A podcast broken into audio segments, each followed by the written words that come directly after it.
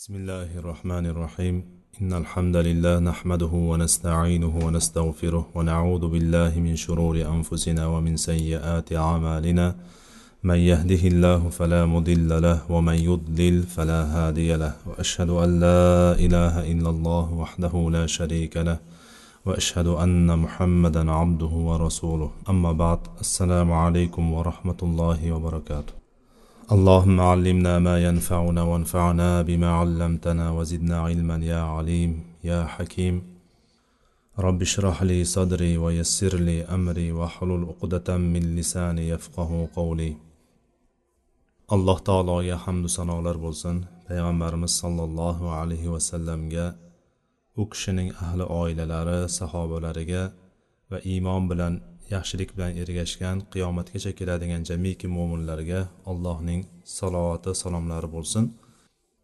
Al vajiz fi aqidati salafi solih ahli sunna val jamoa kitobidan o'qib kelayotgan darslarimiz inshaalloh bugun beshinchi rukun bo'lgan oxirat kuniga iymon keltirish darsini oxirlariga kelib qolgan ekanmiz. Mana shuni davom ettiramiz inshaalloh. O'tgan darsimizda oxirgi gaplashgan gapimiz oxirgi gaplashgan narsamiz payg'ambarimiz sollallohu alayhi vasallam qiyomat kunida ummatini kutib turishligi va u kishiga hovuz berishligi haqida gaplashgandik. Payg'ambarimiz sollallohu alayhi vasallamga qiyomat kunida bir hovuz beriladi. Bu hovuz eni ham bo'yi ham bir oylik masofalik bo'lgan va uning idishlarini adadi sanog'i osmondagi yulduzlarning adadicha bo'lgan va sutdan ko'ra oqroq va asaldan ko'ra totliroq va miskdan ko'ra mushk ambirdan ko'ra hidliroq ya'ni yanada xushbo'yroq deb turib aytgandik. Va undan ichgan kishi hech qachon chanqamaydi dedilar payg'ambarimiz sallallohu alayhi vasallam. Va qiyomat kunida payg'ambarimiz sollallohu alayhi vasallamga bundan boshqa yana ne'matlar boshqa boshqa ne'matlar beriladi. O'shalardan eng katta bir ne'mat payg'ambarimizga beriladigan boshqa hech kimga berilmaydigan ne'mat bu shafoat ne'mati. Ya'ni hozir gaplashamiz payg'ambarimiz sollallohu alayhi vasallamga boshqa hech kimga berilmaydigan ba'zi bir shafoat turlari beriladi. O'shalardan bittasi maqomi mahmud deganimiz eng maqtalgan maqom payg'ambarimiz sollallohu alayhi vasallamga beriladi. Bu payg'ambarimiz sollallohu alayhi vasallamga berilgan maqom ulug' maqom shundayki ahli mavqif ya'ni hamma bir joyda turib qolgan paytda mahshargohda turib qolgan paytida o'tgan darsimizda ham aytgandikki insonlar qachon hisob kitob qilinar ekan qachon bizni yo do'zax yoki jannat ekanimiz ma'lum bo'ladi ekan deb turib turib qolgan joy. Eng og'ir kun bo'ladi. O'sha kunda insonlar ilk boshida odam alayhissalomga kelishadi. Odam alayhissalomga kelishadi. Odam alayhissalomdan keyin ibrohim alayhissalomga kelishadi. Ibrohim e, nuh alayhissalomga keladi. Nuhdan keyin ibrohim ibrohimdan keyin musoga musodan keyin iso alayhissalomga keladi. Ya'ni bular biz bilganimiz payg'ambarlarni ichida ulul azm bo'lgan ya'ni matonatli matonat egalari bo'lgan payg'ambarlarni ichida ham eng afzal payg'ambarlar bo'lgan kishilar mana bularga insonlar kelib turib har bittasidan alloh taolodan so'ragin bizni hisob kitobimizni boshlasin. Ortiq bunga sabr qila olmaymiz. Turishimiz qiyin bo'lib ketdi. Qachondan beri turibmiz?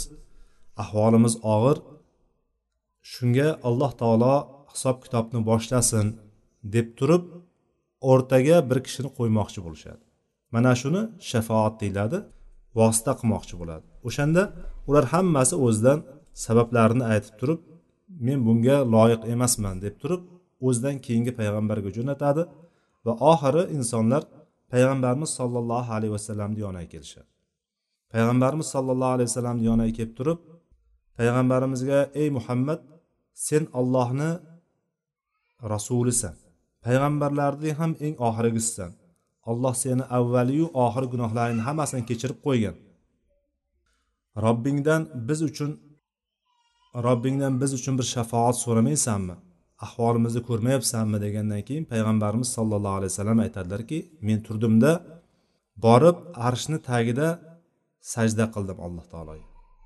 Sajda qildim mana shu sajda qilgan paytimda ya'ni shu paytgacha hech kimga berilmagan biron bir shaxsga berilmagan narsa menga berildi va o'sha paytda sajdada alloh taolo menga ollohni o'zini ulug'lashlik alloh taologa hamd sanolar maqtovlar aytishlikda o'zi menga hali shu paytgacha biron kimsa aytmagan narsalarni menga ilhom qildi deydi va o'shalar bilan alloh taoloni ulug'ladim deydi.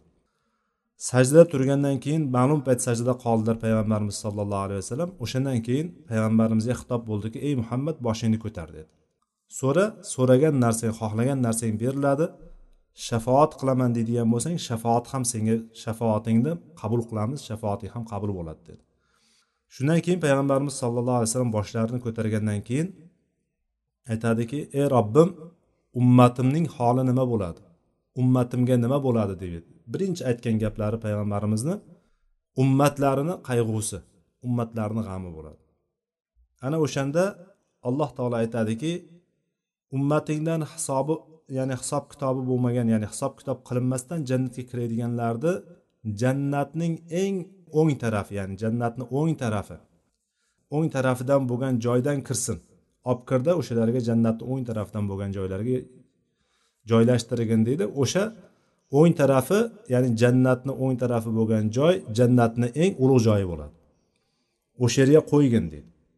Undan keyin qolgan jannatni qolgan eshiklaridan bo'ladigan bo'lsa hamma qatori ummating ham kiraveradi deydi. Mana shu jannatni eng o'ng tarafidagi eshigidan kirishlik payg'ambarimiz sollallohu alayhi vasallamni ummati bo'lgan. Ya'ni biz ummatdan jannatga hisob kitobsiz kiradigan kishilar uchun mo'ljallangan undan boshqa hech kim kirmaydi.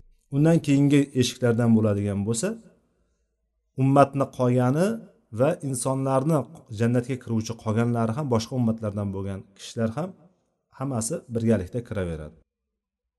Shunda payg'ambarimiz sollallohu alayhi vasallam yana aytadilarki mana shu jannatni ikkita eshigini mana shu jannatni eshigini orasini aytadi. Jannatni eshigini orasi makka bilan busra orasichalik uzoqlikda deydi. Ya'ni shuncha katta eshik jannatni eshigini shunaqa katta ulkan ekanligini payg'ambarimiz sollallohu alayhi vasallam xabar berganlar. Mana shu payg'ambarimizga beriladigan ya'ni ilk insonlarni hisob kitobini boshlab berishlikka bo'lgan shafoatlari mana shuni shafaatul uzma deyiladi. Katta shafoat. Mana shu shafoatni payg'ambarimiz sollallohu alayhi vasallam maqomul mahmud deyiladi bu.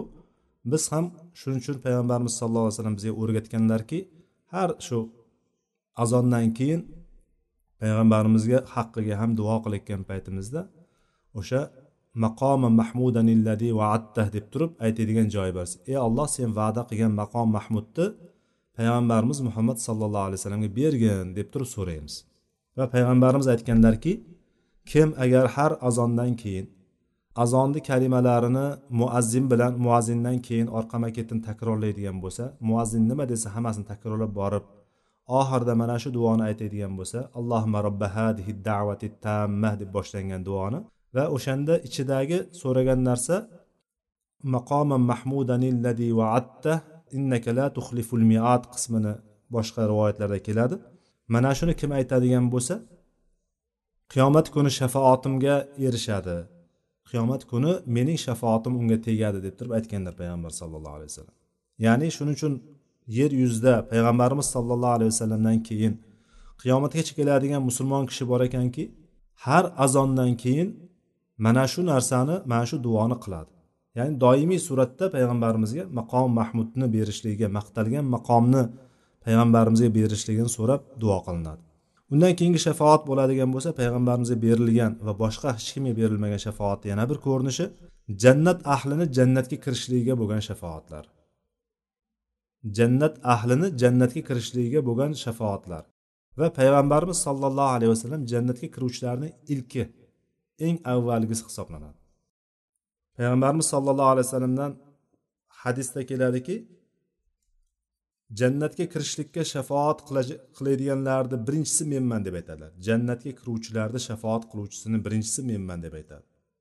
Va payg'ambarlar ichida ummati eng ko'p bo'lgan kishi menman deb aytadilar. Imom muslimning rivoyatlarida. Payg'ambarlarni ichida ummati eng ko'p bo'lgan kishi o'tgan darsimizda aytgandikki uchdan jannat ahlini uchdan ikki qismini payg'ambar sollallohu alayhi vasallamni ummatlari tashkil qiladi deb aytgandik va boshqa bir hadisda payg'ambarimiz sollallohu alayhi vasallam qiyomat kuni men jannatni darvozasini yoniga kelaman. Jannat eshigini yoniga kelaman va shafoat so'rayman.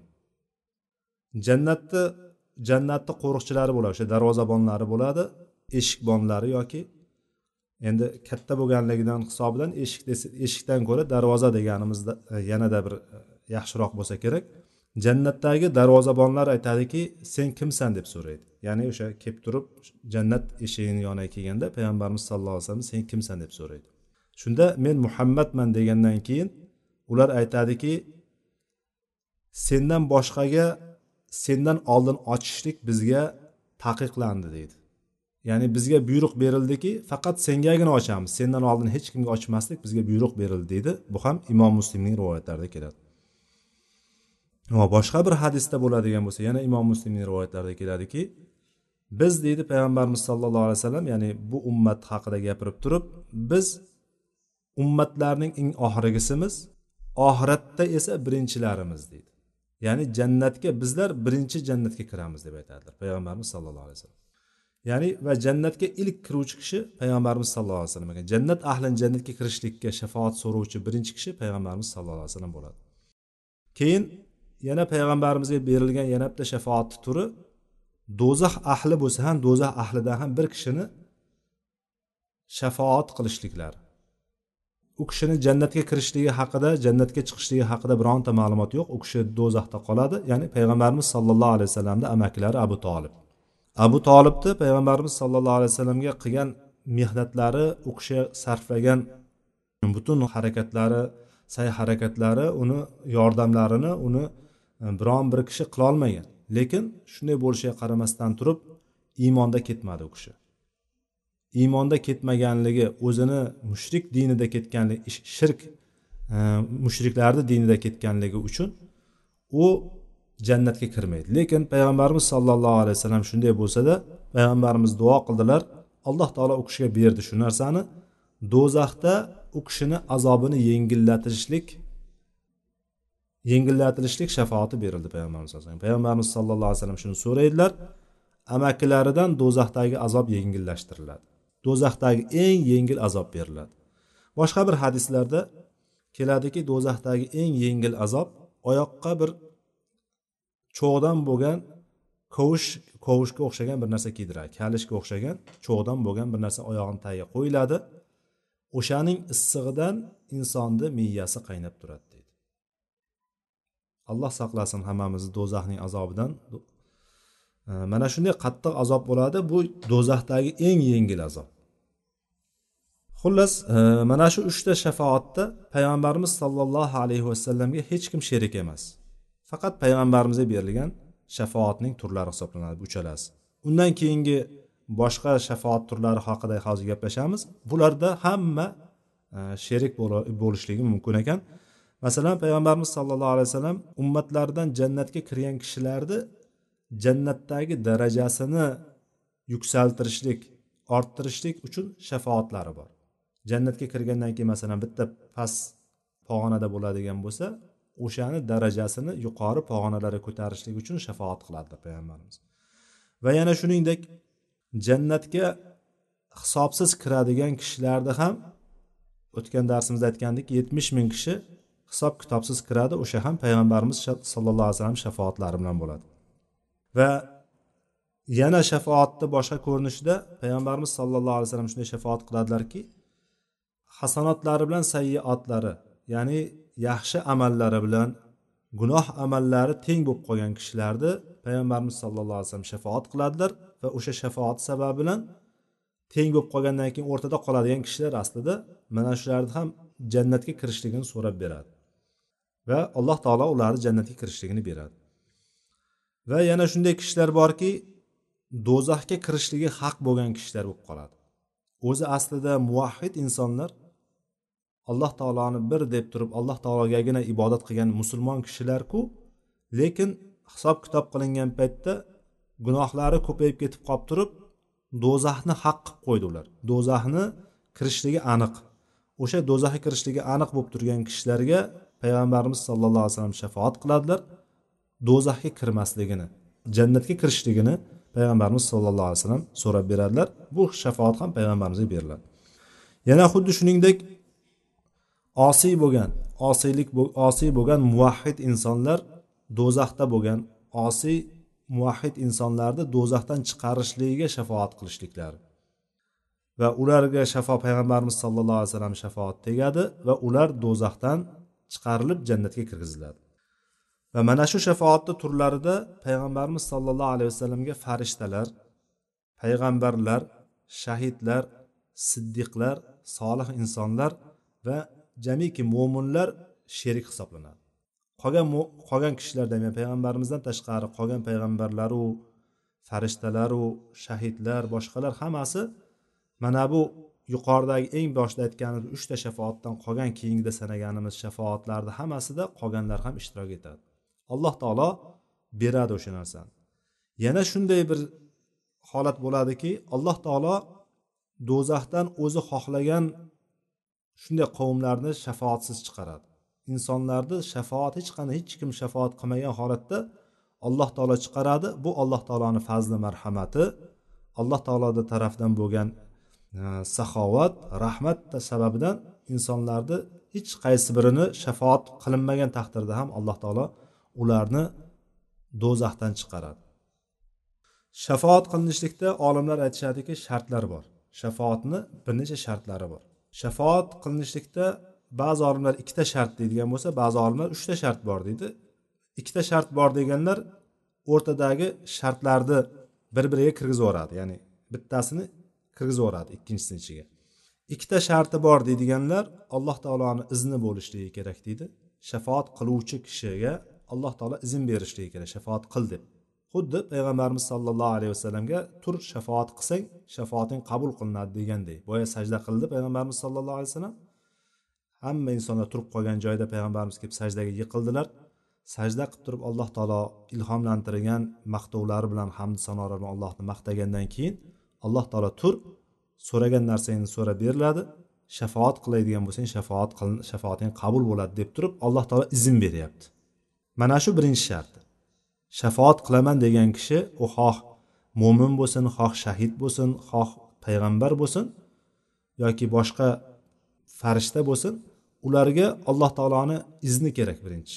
Alloh taolo senga shafoat qilishing mumkin deb turib izn bergandan keyin shafoat qilishligi mumkin. Birinchi sharti bo'ladigan bo'lsa ikkinchi sharti shafoat qilinuvchi kishi. Shafoat qilinuvchi kishidan alloh taolo rozi bo'lishligi kerak. Mana shu ikkita sharti bor deb aytishadi. Uchta sharti bor deganlar bo'lsa shafoatni uchta sharti bor deganlar shafoat qiluvchidan ham shafoat qilinuvchidan ham allohni rozi roziligi bo'lishligi kerak deydi. Shafoat qiluvchidan ham shafoat qilinuvchidan ham alloh taolo rozi bo'lishligi kerak. Bu ikkita shart bo'ldi. Birinchi va ikkinchi shart. Uchinchi sharti bo'ladigan bo'lsa alloh taolo shafoatga izn berishligi kerak deydi. Bularni har biri oyatlar bilan kelgan oyatlar bilan kelgan. Har bittasiga har bir aytilgan uchta shart bor deganga ham oyatlardan hadislardan dalillar bor. Shularni hamma shartlarni bitta o'rtaga o'rtaga keltiradigan bir oyat bor. Najm surasini yigirma oltinchi oyatida va kam min malakin fis samawati la tug'ni shafaatuhum shay'an illa min ba'di an ya'zanallohu liman yasha va yarda. ya'ni osmonlarda qancha bitta farishta borki ularni shafoati hech qanday foyda bermaydi. Biron kishiga uni shafoatlari foyda bermaydi. Osmondagi farishtalar haqida gapirilyapti ularni shafoati hech kimga hech qanday foyda bermaydi. Magar alloh taolo izn bergandan keyin shafoat qilaman degan o'sha farishtaga alloh taolo illa min ba'di ayyazanalloh alloh izn bergandan keyin unga va kimga? Limay yasha va yardo. Alloh taolo xohlagan va rozi bo'lgan kishiga kishinigina shafoat qilishligi mumkin. Mana shu yerda shafoatni mana shu turlarini shartlarini mana shu oyat jamlab turibdi o'zida. Boshqa bir oyatda bo'ladigan bo'lsa allohni huzurida hech kim allohni iznisiz shafoat qila olmaydi deydi. Bilganimiz baqara surasidagi manzalladi yashfau indahu illa bi izni deydi. Allohni huzurida kim ham allohni iznisiz shafoat qila olardi? Ya'ni hech kim shafoat qila olmaydi allohni iznisiz deb turib alloh taolo aytadi. Va shafoatni yana shunday shafoat borki shafoat qiladi deb o'ylaydi ular. Lekin shafoatlari bekorga ketadi. Shafoatlari hech ham qabul qilinmaydi. Bular kimlar? Bular kofirlar. Kofirlar mushriklar. Ular o'zlariga butlar qo'ya olishdi yoki bo'lmasam qabrlarga borib turib so'rashdi. Ertaga bular bizni allohni huzurida shafoat qilib oladi deb o'ylashdi va iddao qilishdi.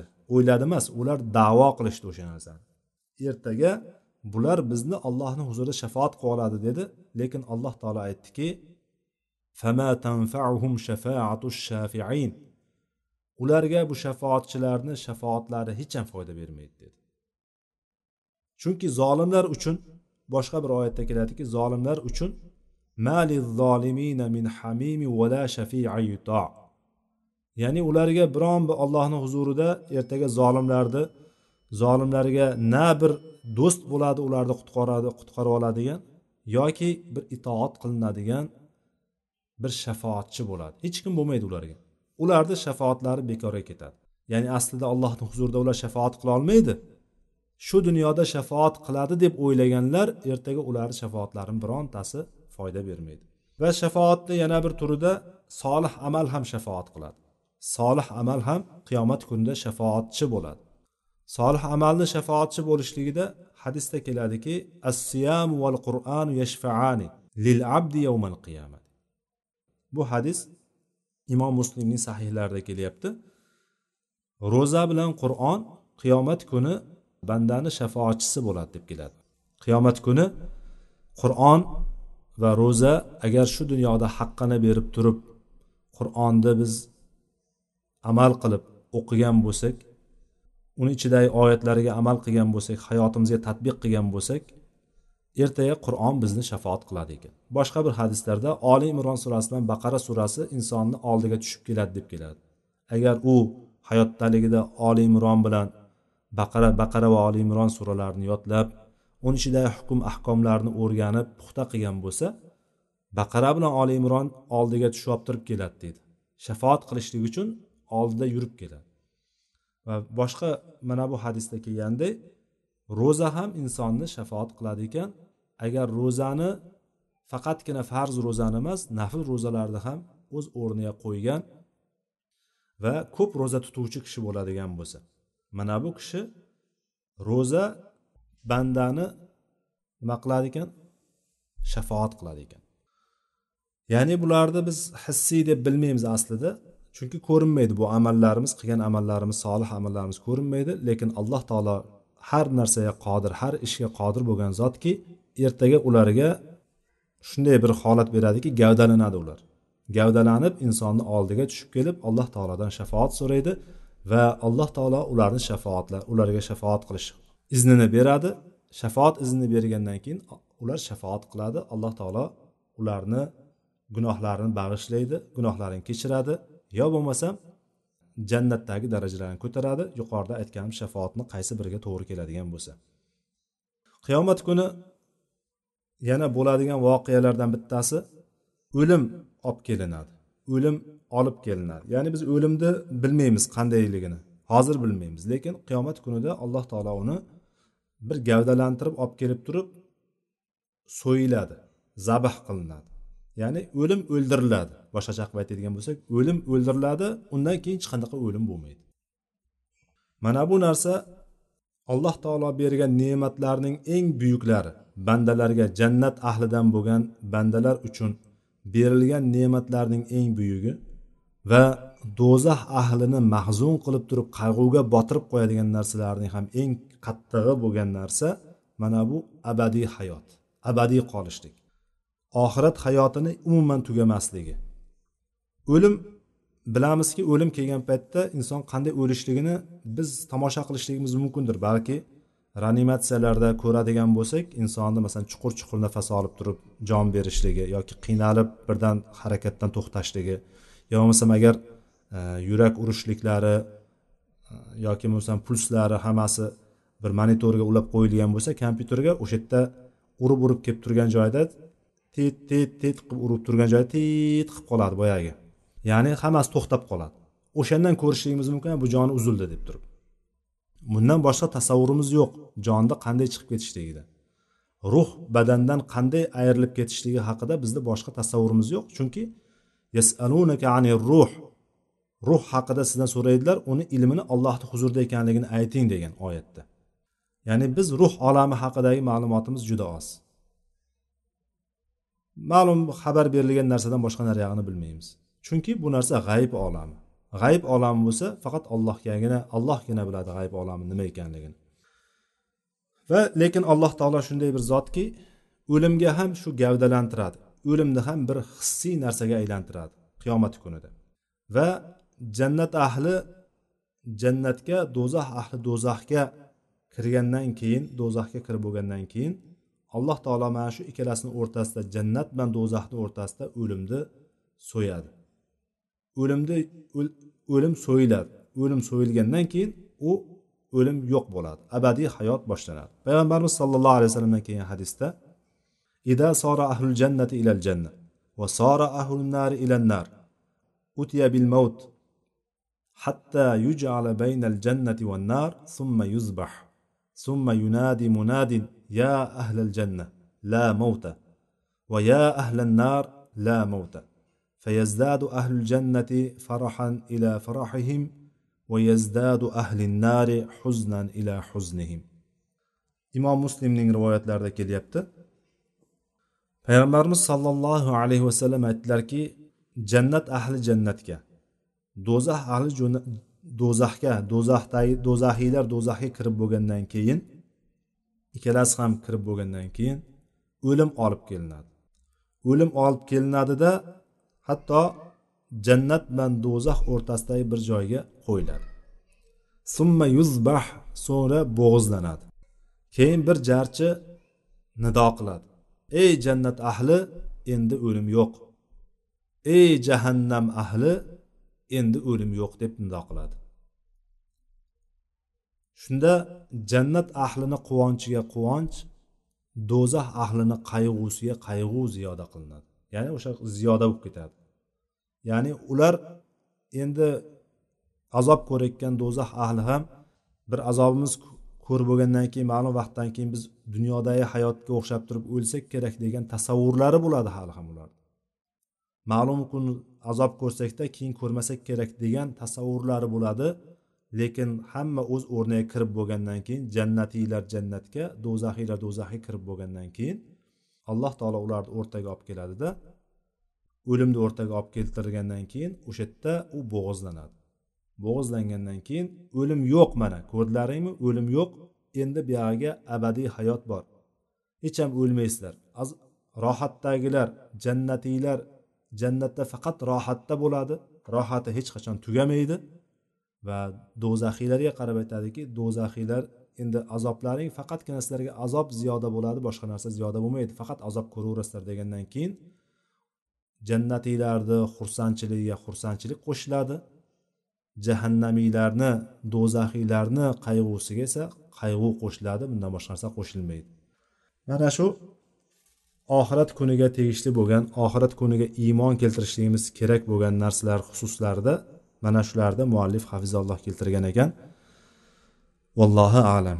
Inshaalloh keyingi darsimizda oltinchi rukn bo'lgan qadarga iymon keltirishlik haqida gaplashamiz.